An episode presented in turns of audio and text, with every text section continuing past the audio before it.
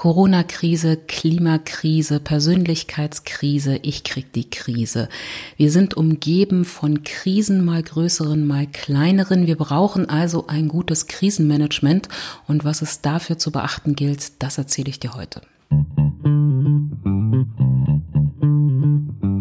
Time Berlin, der Podcast für Zeit- und Selbstmanagement, Ordnung, Selbstbestimmung und Struktur, garniert mit einer Prise Achtsamkeit und aufgefüllt mit einem ordentlichen Schluck Selbstliebe.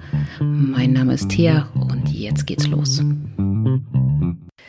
Ach, da sind wir wieder. Folge 74 zum Thema Krisenmanagement.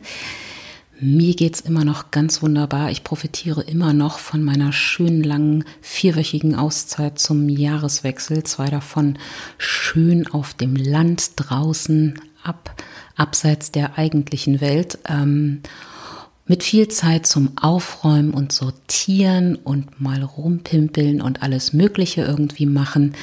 Und ich merke, davon profitiere ich, wie gesagt, immer noch. Ähm, nicht einfach nur sich zu erholen und Urlaub zu machen, das habe ich natürlich auch gemacht, aber eben auch wirklich mal aufzuräumen, mal wieder genau hinzuschauen, was will ich denn eigentlich, was tut mir gut. Und das war eine hat mir ein sehr gutes Fundament gebaut, von dem ich, wie gesagt, immer noch gut und gerne profitiere. Ich überlege schon, ob ich einfach mal häufiger einen Jahreswechsel im Laufe des Jahres einfach mir irgendwie verordnen sollte. Vielleicht nehme ich noch einfach das chinesische Neujahr dazu und Rosh Hashanah und all so eine vier schönen Sachen, damit man einfach häufiger mal im Jahr den Jahreswechsel zelebriert und äh, dann wieder sich eine gute, solide Basis verschafft. So das so zur allgemeinen Stimmungslage hier im Tea Time Aufnahmestudio, aka Wohnzimmer. Ähm, ja, heute soll es um die Krise gehen, beziehungsweise das Krisenmanagement. Also was sollten wir beachten? Wie können wir uns vielleicht auch auf Krisen vorbereiten? Ähm, ich werde dir natürlich nicht erzählen, wie wir die Corona-Krise bewältigen werden. Äh, ich werde dir auch nicht erzählen, wie wir die Klimakrise lösen. Darum soll es nicht gehen. Es geht natürlich sozusagen eher um Krisen in deinem unmittelbaren Umfeld. Ähm, die beiden anderen sind natürlich auch da, aber es geht sozusagen um Krisen im Kontext Arbeit, unmittelbare Krisen, die schauen wir uns ein bisschen näher an und dann erzähle ich dir, wie gesagt, so ein paar Dinge, die man beachten sollte, die man tun sollte, ähm, wenn es zu einer kleineren, größeren, was auch immer Krise einfach kommt. Aber bevor wir loslegen, tanken wir noch ein bisschen Kraft und Energie. Wir machen gemeinsam einen Ali, atmen, lächeln, innehalten, eine kleine kurze Pause von all den Krisen da draußen, damit wir mit Fokus und Energie dann zum eigentlichen Thema kommen. Deshalb Egal, was du gerade machst, egal, was du gerade tust, lass es jetzt einfach mal. Lehn dich entspannt zurück, schließ die Augen oder such dir im Raum einen Punkt, wo du was Schönes siehst. Und dann atme mal mit mir einmal tief durch die Nase ein und durch den Mund wieder aus. Einmal tief durch die Nase einatmen und wieder ausatmen. Einmal mehr tief durch die Nase einatmen. Und durch den Mund wieder ausatmen. Und jetzt lächel mal, zieh die Mundwinkel nach oben, schenk dir ein Lächeln, schenk dem Tag ein Lächeln, Schenk diesem krisenfreien Moment ein Lächeln. Und wenn du soweit bist, dann öffne die Augen wieder. Komm hier an, sei im Moment, sei fokussiert und klar und lass uns beginnen. Ich habe eine Weile gebraucht, um äh, für mich klar zu kriegen, wo fange ich eigentlich bei diesem ja auch sehr großen äh, komplexen Thema eigentlich an? Und ich habe mich dafür entschieden, bei meiner Liebe zu Arztserien anzufangen. Und äh, da fangen wir an und dann kommen wir irgendwann aber auch sehr schnell zum Thema Krise beziehungsweise Krisenmanagement. Also ich liebe Fernsehserien über Krankenhäuser, aber wirklich so den Hardcore-Stuff, ne? nicht hier irgendwie so Friede, Freude, Eierkuchen und alle haben sich lieb, sondern schon die wirklich äh, dramatischen, blutrünstigen Notaufnahme, tralala. Serien, ähm, wo es richtig zur Sache geht und die ja in der Regel, ähm, vor allem wenn sie so aus dem amerikanischen Raum kommen, auch gar nicht so unrealistisch sind. Also natürlich irgendwie dramatisch überzogen, aber zumindest medizinisch ähm, und so weiter ähm, in der Regel ja sehr gut ähm, auch äh, recherchiert, beziehungsweise heutzutage stehen ja da auch medizinische Berater am Set, beziehungsweise schon bei der Drehbucherstellung äh, sind die dabei. Ähm, das heißt, man kann immer ganz wunderbar auch nebenbei das Ganze nochmal bei äh, Wikipedia oder so nachschlagen und findet dann tatsächlich auch diese ganzen ominösen Krankheiten und sonstige Dinge. Also damit äh, verbringe ich ab und zu meine Freizeit. Ähm, da müssen wir jetzt psychologisch nicht tiefgründiger darauf eingehen, aber tatsächlich, man lernt da auch eine ganze Menge bei solchen Sachen. Zum Beispiel, wenn ihr die solche Serien ähm, im Original schaut, und genau aufpasst, dann ähm, seid ihr bestimmt schon über diese Farbcodes gestolpert. Ne? Also in ein äh, angloamerikanisch, äh, angloamerikanisch gehört ein Anglo, also da wo Englisch gesprochen wird, meine ich, ähm, wird häufig, also in den USA, in Australien, ich glaube in Großbritannien auch, wird in Krankenhäusern häufig bestimmte Krisensituationen in Form von Farbcodes ähm, signalisiert ausgesprochen. Ne? Also was man häufig äh, beispielsweise in amerikanischen Fernsehserien hört, ist Code Blue. Code Blue, ähm, also blau, die Farbe steht für Achtung. Da braucht jemand in Zimmer 17 eine Reanimation. Und dann gibt es ein festgesetztes Reanimationsteam. Die lassen in dem Moment alles stehen und liegen, rennen in Zimmer 17 und dann puff wird der irgendwie reanimiert und Adrenalin oder was auch immer da reingespritzt und geschockt und Ding und so weiter, um eben den Menschen wieder zurück irgendwie aus dem Jenseits hierher zu holen. Das ist Code Blue. Im Deutschen wird das gerne übersetzt mit Herzalarm. Das finde ich immer ein bisschen süß, wenn dann irgendwie so Herzalarm, Herzalarm in Zimmer 17 und dann denkt man sich so, oh Gott, der Patient in Zimmer 17 ist bestimmt ganz schlimm verliebt. Aber nein, es meint hier Reanimation Code Blue. Dann gibt es zum Beispiel noch Code Pink. Ähm, das ist in den meisten Ländern steht das für Kindesentführung. Dann wird automatisch das Gebäude sozusagen abgeriegelt, einzelne ähm, Bereiche auch abgeriegelt, um sozusagen den Kindesentführer natürlich daran zu hindern, mit dem Kind das Gebäude ähm, zu verlassen. Also nach jeder Farb äh, nach jeder Farbe, die ausgerufen wird, ähm, gibt es dann auch schon ein sehr klares und festes Protokoll, was alle kennen und was dann eingehalten wird, was da passiert. Jeder weiß, was er zu tun hat, hoffen wir zumindest. Ähm, und damit, und damit kommen wir langsam auch schon zum eigentlichen Thema ran, damit wird sozusagen auf bestimmte Krisensituationen äh, reagiert. Und dann gibt es einen, ähm, wie ich finde, sehr interessanten Farbcode, den wir uns heute ein bisschen genauer angucken. Code Black. Gibt es sogar eine eigenständige Serie darüber, über eine Notaufnahme, wo ständig Code Black ausgerufen wird.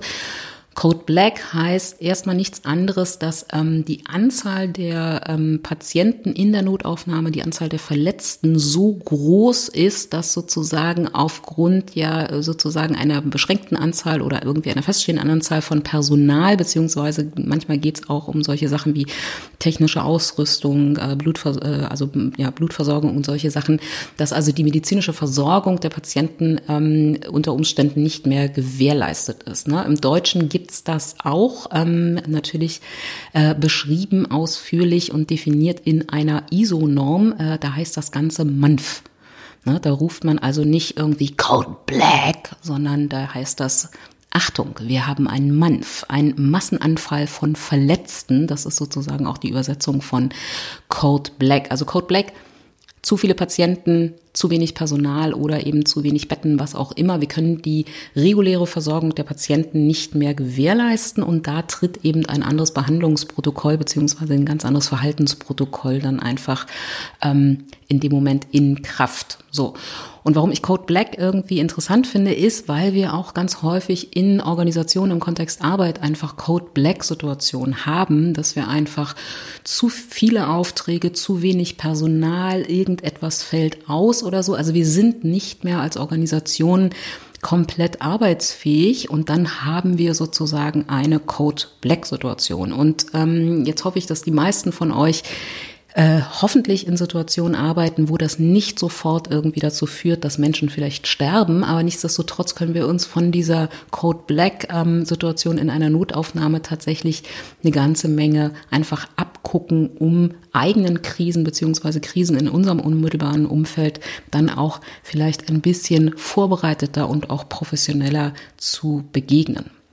So, was ist wichtig für solche Krisen ähm, die ich gerade beschrieben habe. Ne? Also es ist zu wenig Personal da, es sind zu viele Aufträge. Wenn du ähm, Einzelunternehmerin bist, selbstständig bist, dann ist natürlich schon eine Code Black Situation in dem Moment erreicht, wenn du selber einfach krank bist, ne? weil dann ist einfach zu wenig Personal für zu viele Aufträge natürlich auch da. Also das kann ganz viele verschiedenste Ursachen haben. Das kann aber zum Beispiel auch sowas sein wie erster Lockdown. Ne? Und wir haben gar nicht die Infrastruktur, um äh, weiter arbeiten zu können, wenn alle irgendwie im Homeoffice sitzen. Ne? Dafür sind wir noch nicht technisch irgendwie ausgerüstet.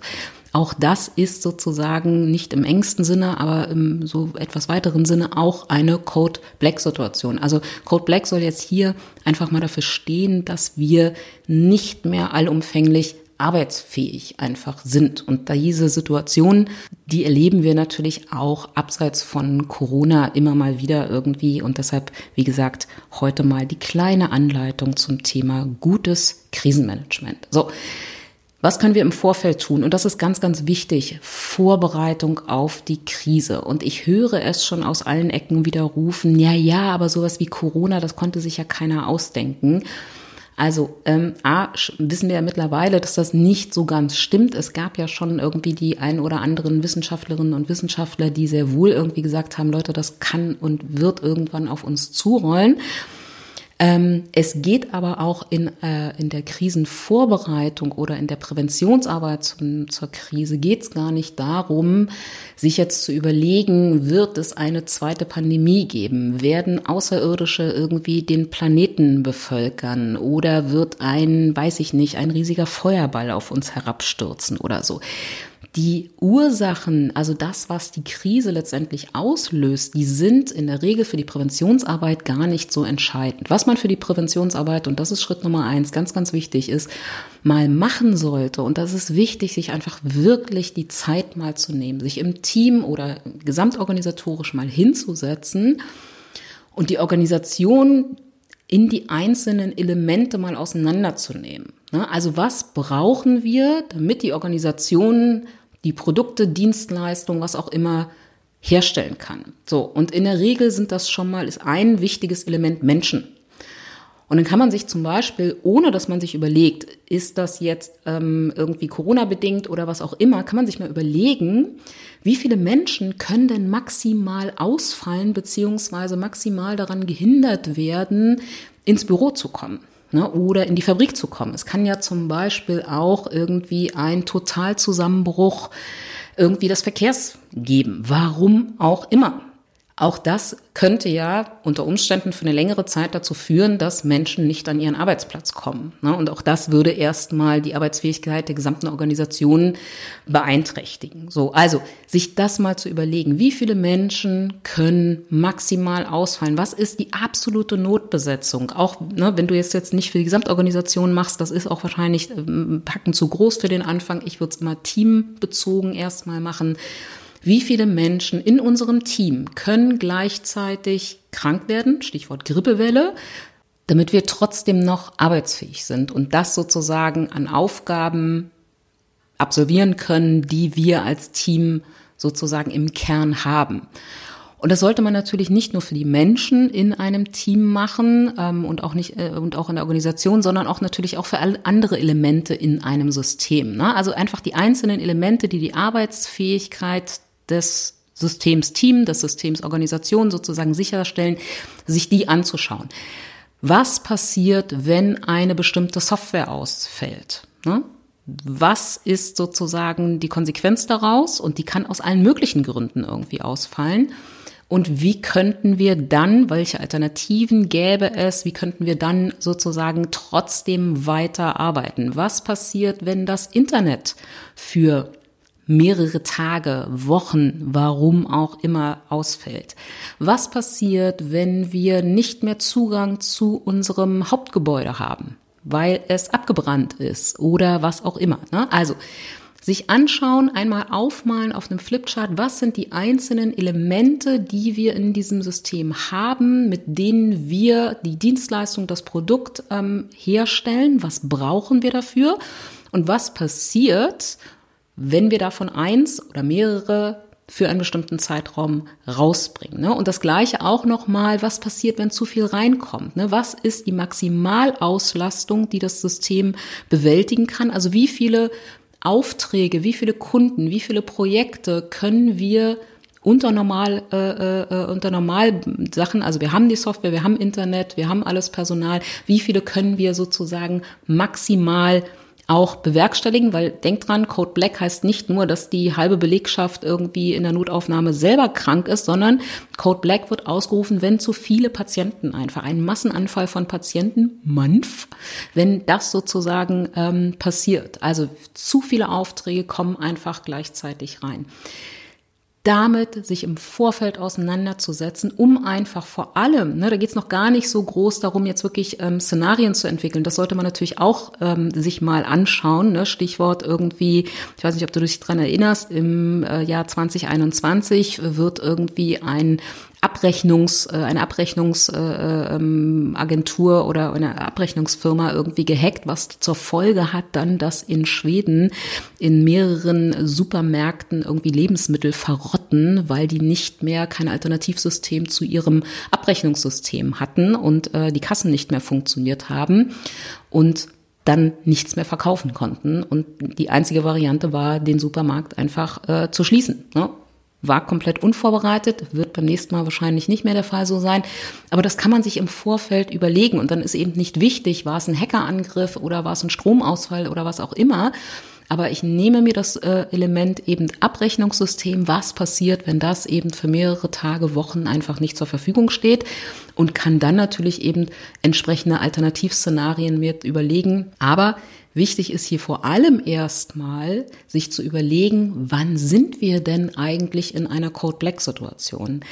Weil was ganz oft passiert, wenn es sich jetzt nicht sozusagen um Katastrophenereignisse handelt oder eben so globale äh, Sachen wie, wie, wie Pandemie oder eben wie gesagt eine Katastrophe wie Überschwemmung, Brand oder so, dass wir uns gar nicht bewusst sind darüber, als einzelne Person oder auch als Gruppe, als Team zusammen, dass wir in einer Code Black Situation sind, sondern was wir dann tun, ist irgendwie, oh Gott, ne, jetzt wird's schwieriger und dann strampeln wir und strampeln und alle rennen noch ein bisschen schneller und alle machen noch ein bisschen mehr und noch ein paar Überstunden und so weiter.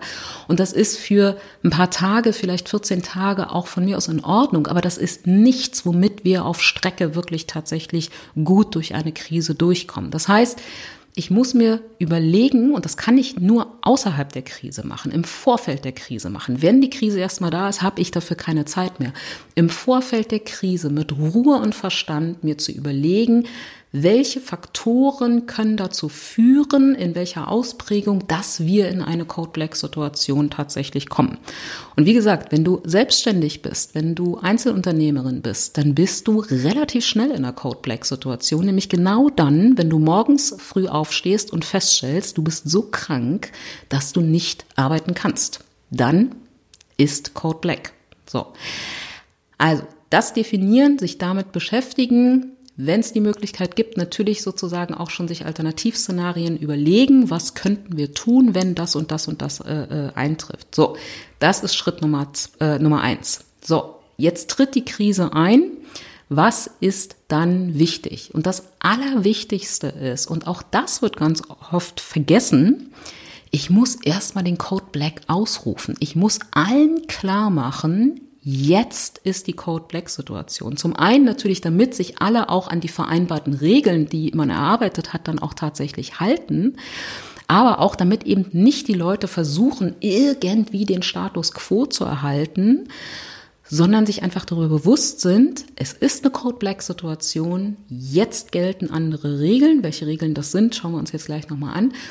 Jetzt gelten andere Regeln, jetzt gelten auch andere Prioritäten, ähm, jetzt gilt einfach ein anderes Verhalten, aber ich muss das für alle, und zwar nicht nur für den kleinen Kreis, sondern für alle unmittelbaren Betroffenen muss ich das signalisieren. Das heißt, in einem Krankenhaus beispielsweise wird Code Black ja auch nicht nur auf der einzelnen Station ausgerufen, sondern Code Black wird, die Information geht dann natürlich auch weiter an die Feuerwehr, an die umliegenden anderen Krankenhäuser und, und, und, und, und. Es müssen sozusagen alle, die auch nur irgendwie ansatzweise mit mir in Beziehung stehen oder mit deinem Team oder mit deiner Organisation in Beziehung stehen, die müssen darüber informiert werden. Achtung, wir haben hier eine Code Black Situation. So, ganz wichtig, Code Black ausrufen. Zweite wichtige Sache, wenn du in einer Code Black Situation bist und sie ausgerufen hast, alle informiert hast, jetzt ist Code Black, dann ist die zweite wichtige Sache, und das ist eine Regel, die muss man natürlich auch im Vorfeld, und dafür würde eben so ein, so ein Krisenworkshop oder so ein Krisenpräventionsworkshop eben auch dienen, um diese ganzen Regeln mal durchzugehen, damit es eben im Fall des Falles auch allen klar ist. Ganz wichtig, Annahmestopp. Es werden keine neuen Aufträge mehr angenommen, es werden keine neuen Patienten aufgenommen, es werden keine neuen Kunden irgendwie reingelassen, was auch immer. Es muss als allererstes ein Annahmestopp gemacht werden. Ne? Im Krankenhaus passiert das tatsächlich eben über die Information an Feuerwehr, Sanitäter und so weiter, dass die wissen, ne, die müssen jetzt diese Notaufnahme gar nicht mehr anfahren, die müssen in andere Krankenhäuser ausweichen aber auch für Organisationen. Ne? Wenn, dein, wenn die Hälfte deines Teams krank ist, heißt das ganz, ganz klar, es darf niemand mehr, weder du noch irgendjemand anderes im Team, in dem Moment dann sagen, ja, ja, klar, Chef, machen wir. Es muss dann eben auch ein ganz klarer Aufnahme, Annahmestopp, was auch immer sein. Es werden keine Aufträge bis Code Black wieder sozusagen endausgerufen wird, werden keine neuen Aufträge mehr angenommen. Ganz, ganz wichtig. Dritte wichtige Regel. Während Code Black gilt All Hands on Deck. Da sind wir so ein bisschen irgendwie in der Seefahrt dann unterwegs. Was heißt das? Es gibt in der Seefahrt das ganz klare Kommando All Hands on Deck. Das heißt, auf dem Deck ist irgendwie gerade so viel Trouble und Hustle irgendwie, ähm, dass einfach alle Hände an Deck gebraucht werden, alle Helfer. Das heißt, und das muss auch allen im Team, allen in der Organisation irgendwie klar sein, niemand in einer Code Black Situation kann dann irgendwie sagen, ja Moment, ich komme gleich, aber ich wollte noch meinen Schreibtisch aufräumen oder ähm, irgendeine Aufgabe sozusagen erledigen, die jetzt keine Priorität einfach hat. Das heißt, in einer Code Black Situation, und das muss eine Regel sein, wie gesagt, die vorher in einem Krisenmanagement Workshop mit allen besprochen wird und die dann einfach auch allen klar ist. Alle lassen alles, was nicht relevant ist, stehen und liegen und machen mit. Und zwar auch unabhängig von Rang, Hierarchie und Position. Ne, wenn gerade irgendwie es darum geht, ähm, einen Brand zu löschen, dann ist es völlig wurscht, ob jetzt äh, du äh, die CEO oder die Juristin oder was auch immer in der Organisation bist, schnapp dir einen Eimer und lösch irgendwie den Brand. Ne? Also alle Hände an Deck, alle machen mit und vorher klären. Und auch dafür wäre so ein Krisenpräventionsworkshop sehr, sehr gut. Wo kriege ich unter Umständen Ersatzpersonal beziehungsweise Helfer und Unterstützer her? Es macht überhaupt keinen Sinn, in der Krise sich dann zu überlegen, oh, gibt's eigentlich Personalvermittlungen, die uns kurzfristig Personal leihen könnten? Das muss ich im Vorfeld klären. Mit denen muss ich im Vorfeld reden. Mit denen muss ich im Vorfeld irgendwie Rahmenverträge, Bedingungen und sowas alles klären, damit ich die Möglichkeit habe, dann darauf zuzugreifen. Genau das Gleiche, ne? Ähm, wenn du wenn du sozusagen eine Code Black Situation kann auch, wenn du Mutter bist, irgendwie dadurch entstehen, dass dein Kind oder deine Kinder krank sind. Auch das ist im Prinzip nichts anderes als eine Code Black Situation. Wenn ich mir erst dann überlege, wer könnte mich dabei unterstützen, was Kinderbetreuung und so weiter betrifft, wirst du in der Krise wahrscheinlich nicht die Zeit dafür haben. Überleg dir vorher, was passiert, wenn mein Kind krank wird, kurzfristig, kleine Erkrankung, große Erkrankung, was auch immer. Besprich es mit deinem Partner, deiner Partnerin, die Großeltern, wer auch immer da noch sozusagen drumherum ist, wie könnten wir in dieser Situation umgehen und mach dir vorher eine Liste, wen du alles in so einer Situation anrufen kannst. Wenn du Einzelunternehmerin selbstständig bist, gibt es Menschen, die unter Umständen dich in einzelnen Dingen vertreten könnten. Nicht irgendwie zu 100 Prozent. Ne? Das ist nie das Ziel von einer, von einer Code Black Situation, dass wir alles in Perfektion und vollumfänglich irgendwie an Aufgaben lösen. In Code-Black-Situationen geht es darum, den Status quo beziehungsweise das Überleben des Systems irgendwie sicherzustellen. Also gibt es sozusagen Menschen, die vielleicht einen Teil von Dingen, ne, deinen Laden aufschließen und zumindest für ein paar Stunden irgendwie dort als irgendwie Vertretung arbeiten können, was auch immer, das im Vorfeld überlegen und wie gesagt, wenn die Code Black Situation ausgerufen wird, und das gilt natürlich zum Beispiel auch dann für die Familiensituation, ne? also wenn du die Code Black Situation ausrufst, kann irgendwie dein Partner oder deine Partnerin nicht sagen, ja, aber Entschuldigung, ich wollte jetzt irgendwie noch zur Pediküre. Ne? Das funktioniert dann eben nicht. Alle Hände an Deck, ganz, ganz, ganz, ganz wichtig. So, was heißt das jetzt? Und da sind wir bei Regel Nummer vier. Was heißt das jetzt für die Prioritäten? Es gelten in der Code Black Situation andere Prioritäten. Das heißt, es werden bestimmte Aufgaben, die vielleicht vor fünf Minuten noch total wichtig und total dringend waren, werden plötzlich, rutschen plötzlich auf der Liste weiter nach unten. Was jetzt wichtig ist, ist, sind zwei Dinge. Erstens, so schnell wie möglich aus der Code Black Situation rauskommen. Das sind Aufgaben, die jetzt auf Prio 1 stehen. Also zum Beispiel zusätzliches Personal beschaffen, irgendwie Kunden besänftigen, Aufträge irgendwo anders hin delegieren, was auch immer. Also aus der Code Black Situation rauszukommen, eine Alternative für die ausgefallene Software irgendwie einzuschalten. Ne? Also all das Darum geht's. So schnell wie möglich aus der Code Black Situation rauskommen, Prio 1 und weiterhin auch natürlich auf Prio 1 das System zu erhalten. Aber auf der Basis. Alles andere bleibt liegen. Der Workshop zum Thema Kommunikationsverbesserung im Team, der fällt aus. Der wird verschoben. Es geht nur darum, erstmal so schnell wie möglich aus der Code Black Situation rauszukommen und gleichzeitig natürlich das System in, auf, der, auf dem Basislevel sozusagen zu erhalten. Also jetzt ne, für die Notaufnahme so die Grundversorgung beziehungsweise das Überleben der Patienten abzusichern. Aber da geht es nicht mehr darum, dass irgendwie alles in Perfektion und mit allen Erfassungen und tralalala irgendwie erledigt wird. Da wird dann auch mal schnell irgendwie mit dem Edding irgendwie auf den, äh, auf den Arm des Patienten geschrieben, damit der Nächste, der zum Patienten geht, auch weiß, was sozusagen die letzte Medikamentierung irgendwie war oder so. Ne? Also es geht nicht mehr um perfekt, es geht nicht mehr um schön, sondern es geht darum, so schnell wie möglich aus der Situation raus, aus der Komplexsituation rauszukommen. Und es geht natürlich darum, das System auch weiter zu erhalten. Und das geht so ein bisschen über in die nächste Regel, Regel Nummer 5. Regel Nummer 5 besagt, alle Regeln sind erstmal außer Kraft gesetzt. Also, auch für eine Code Black Situation muss ich mir ein anderes Regelwerk überlegen, weil in der bestehenden Organisation habe ich in der Regel, in der Regel sehr viele Regeln. Ja, ähm, also überall Regeln. Es gibt in der, es gibt, wie gesagt, in Organisationen ein sehr großes Regelwerk. Das sind manchmal aufgeschriebene Regeln, ne? also dass du einen Code of Conduct und äh, irgendwelche Anleitungen und sonstige Dinge hast. Und dann gibt's noch viele, viele unausgesprochene Regeln.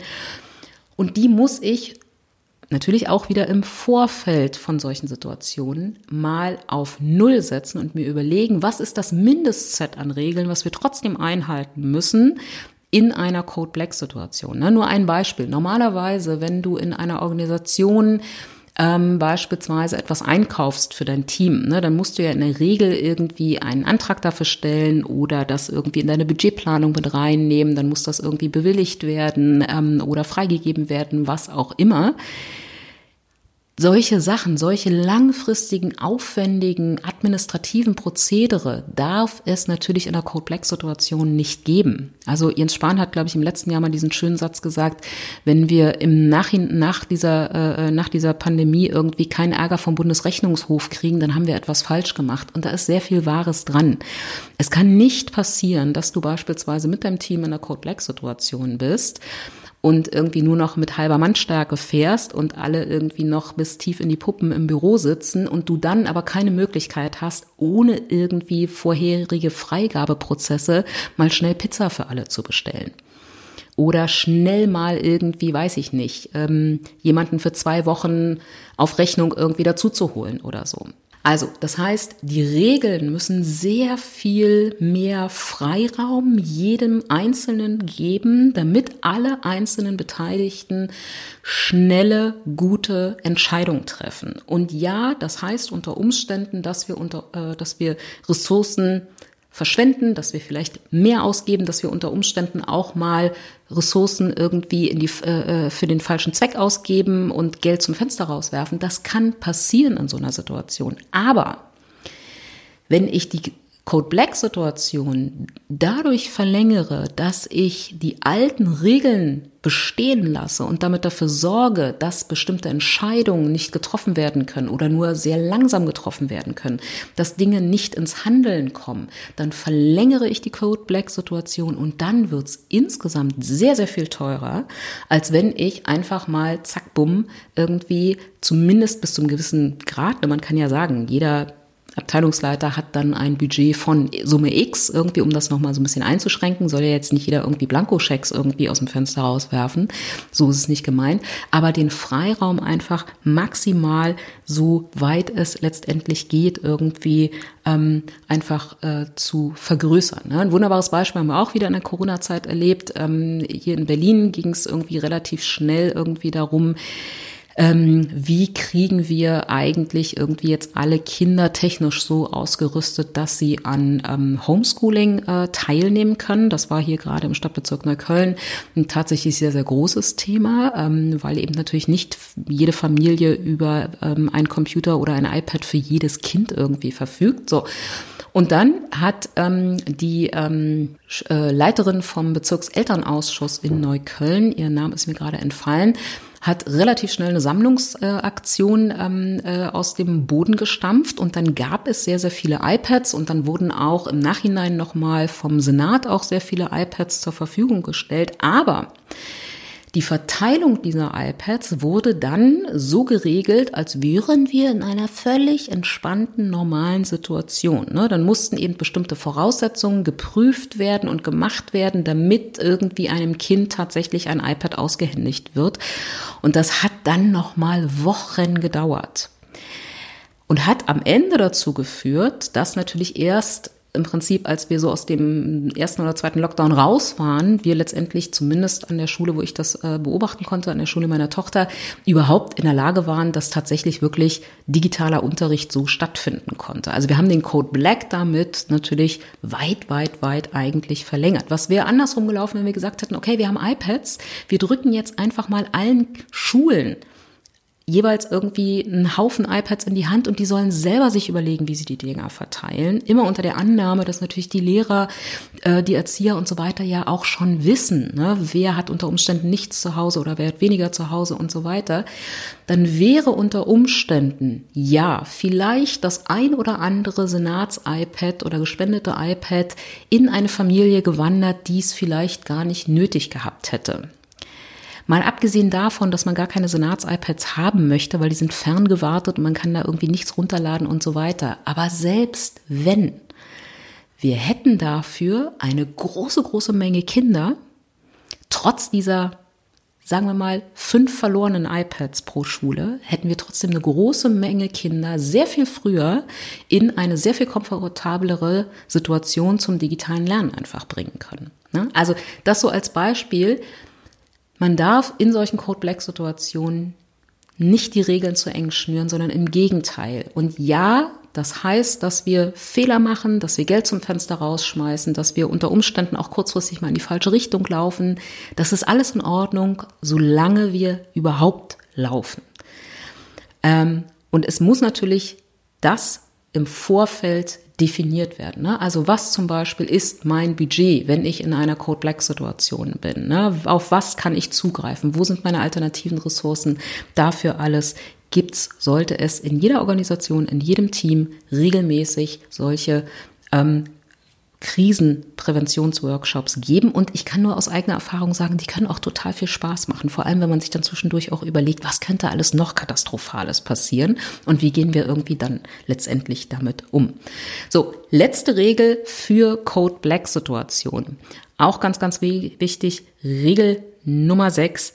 Jeder hat eine klare Rolle und eine klare Verantwortlichkeit. Auch das solltet ihr im Vorfeld von einer Krise beziehungsweise im Krisenpräventionsworkshop mal gut auseinandernehmen. Wer ist für was verantwortlich? Und hier geht es vor allem nochmal darum, den Führungskräften das auch nochmal sehr, sehr klar und deutlich zu machen. Ne? Wenn du selber eine Führungskraft bist, auch nochmal da sehr tief in dich zu gehen und das für dich klar zu haben. Weil was ich immer wieder über, äh, ähm, überlebe, nein, ich bin schon voll im Krisenmodus, nicht, was ich nicht überlebe, sondern vor allem erlebe, ist, dass wenn Organisationen oder Teams in einen Code Black Modus gehen, dass dann sich die, äh, die, die, die ähm, Teamleitungen, die Führungskräfte, die Chefinnen und Chefs ähm, zu stark an die All Hands on Deck Regel klammern und vergessen, dass es natürlich trotzdem auf dem Schiff weiterhin einen Captain braucht, einen Kapitän braucht, der den Überblick behalten muss. So, das heißt, es kann natürlich in der absoluten mm, Superkrise, ne, also das Haus brennt jetzt, ne, dann äh, ist es unter Umständen vielleicht sogar gut, irgendwie selber zum Wassereimer zu greifen. Wobei, während ich dieses Beispiel ausspreche, fällt mir schon wieder ein, nee, eigentlich nicht. Es braucht immer jemanden, der die Einsatzleitung übernimmt. Auch wenn Feuerwehrautos irgendwo oder generell die Feuerwehr äh, irgendwo anrückt, dann löscht da nicht jeder mit, sondern es gibt einzelne Menschen, die mit einem etwas größeren Abstand da stehen und den Überblick behalten, Kommandos vergeben und so weiter. Und ich erlebe in Organisationen, die jetzt vielleicht nicht Feuerwehr heißen oder nicht Notaufnahme, dass ähm, dann Chefs dazu tendieren, ähm, zu sehr ins operative Geschäft reinzugehen und ihre eigentliche Kapitänsrolle sozusagen äh, äh, oder Kapitäninnenrolle zu verlassen. Und das ist auch nicht gut. Ich kann die Absicht dahinter, die Mitarbeiterinnen und Mitarbeiter dabei zu unterstützen ne, und irgendwie noch zusätzlich irgendwie Manpower ranzukriegen, die Absicht dahinter ist mir schon klar. Aber es bringt auf Strecke nichts. Kurzfristiges Eingreifen völlig klar, völlig okay, mal sozusagen einen Eimer Wasser irgendwie ins Feuer gießen, auch völlig in Ordnung. Aber es braucht jemanden, der auf äh, dem Chef oder Chefinnen-Sessel sitzt, den Überblick behält, weil das verlieren wir ganz, ganz schnell in der Code Black Situation, Einteilung macht, Ressourcen verteilt, einzelne Leute zuteilt, Aufgaben verteilt, Prioritäten setzt. Und das kann ich nicht, wenn ich den Wasserschlauch noch nebenbei in der Hand habe oder tief in der, bis zu den, äh, bis zu den Ellbogen irgendwie in einer offenen Wunde irgendwie eines Patienten drin rumvorwerke. Es braucht trotzdem noch die Kapitäninnen und Kapitäne. Also Chef hat den Überblick. Das ist dein Job, wenn du die Chefin bist wenn du der Chef bist und dann nicht zu stark an die Front, nicht zu weit nach vorne gehen, sondern immer mit ein bisschen Abstand und den Überblick behalten und deine eigentliche Aufgabe wahrnehmen. Das muss übrigens gar nicht unbedingt der Abteilungsleiter sein. Ne? Ähm, manchmal ist es auch ganz gut, wenn jemand anderes das im Team übernimmt, weil der vielleicht oder sie krisenfester ist, mehr Erfahrung ähm, vielleicht hat, was auch immer. Aber die Rolle muss klar sein. Die Rolle muss vergeben sein und es muss klar sein, wenn ein Code Black ausgerufen ist und wir vorher festgelegt haben, dann ist Sabine irgendwie in der sozusagen im Driver's Seat, wie das dann immer so schön auf Englisch irgendwie heißt. Sie ist irgendwie in der Führung, dann muss Sabine auch in dem Moment die Führung übernehmen und darf eben nicht irgendwie vorne an der Front entsprechend rumarbeiten und rumdoktern. So, das zum Thema Krise. Ich hoffe, du konntest wieder eine Menge mitnehmen.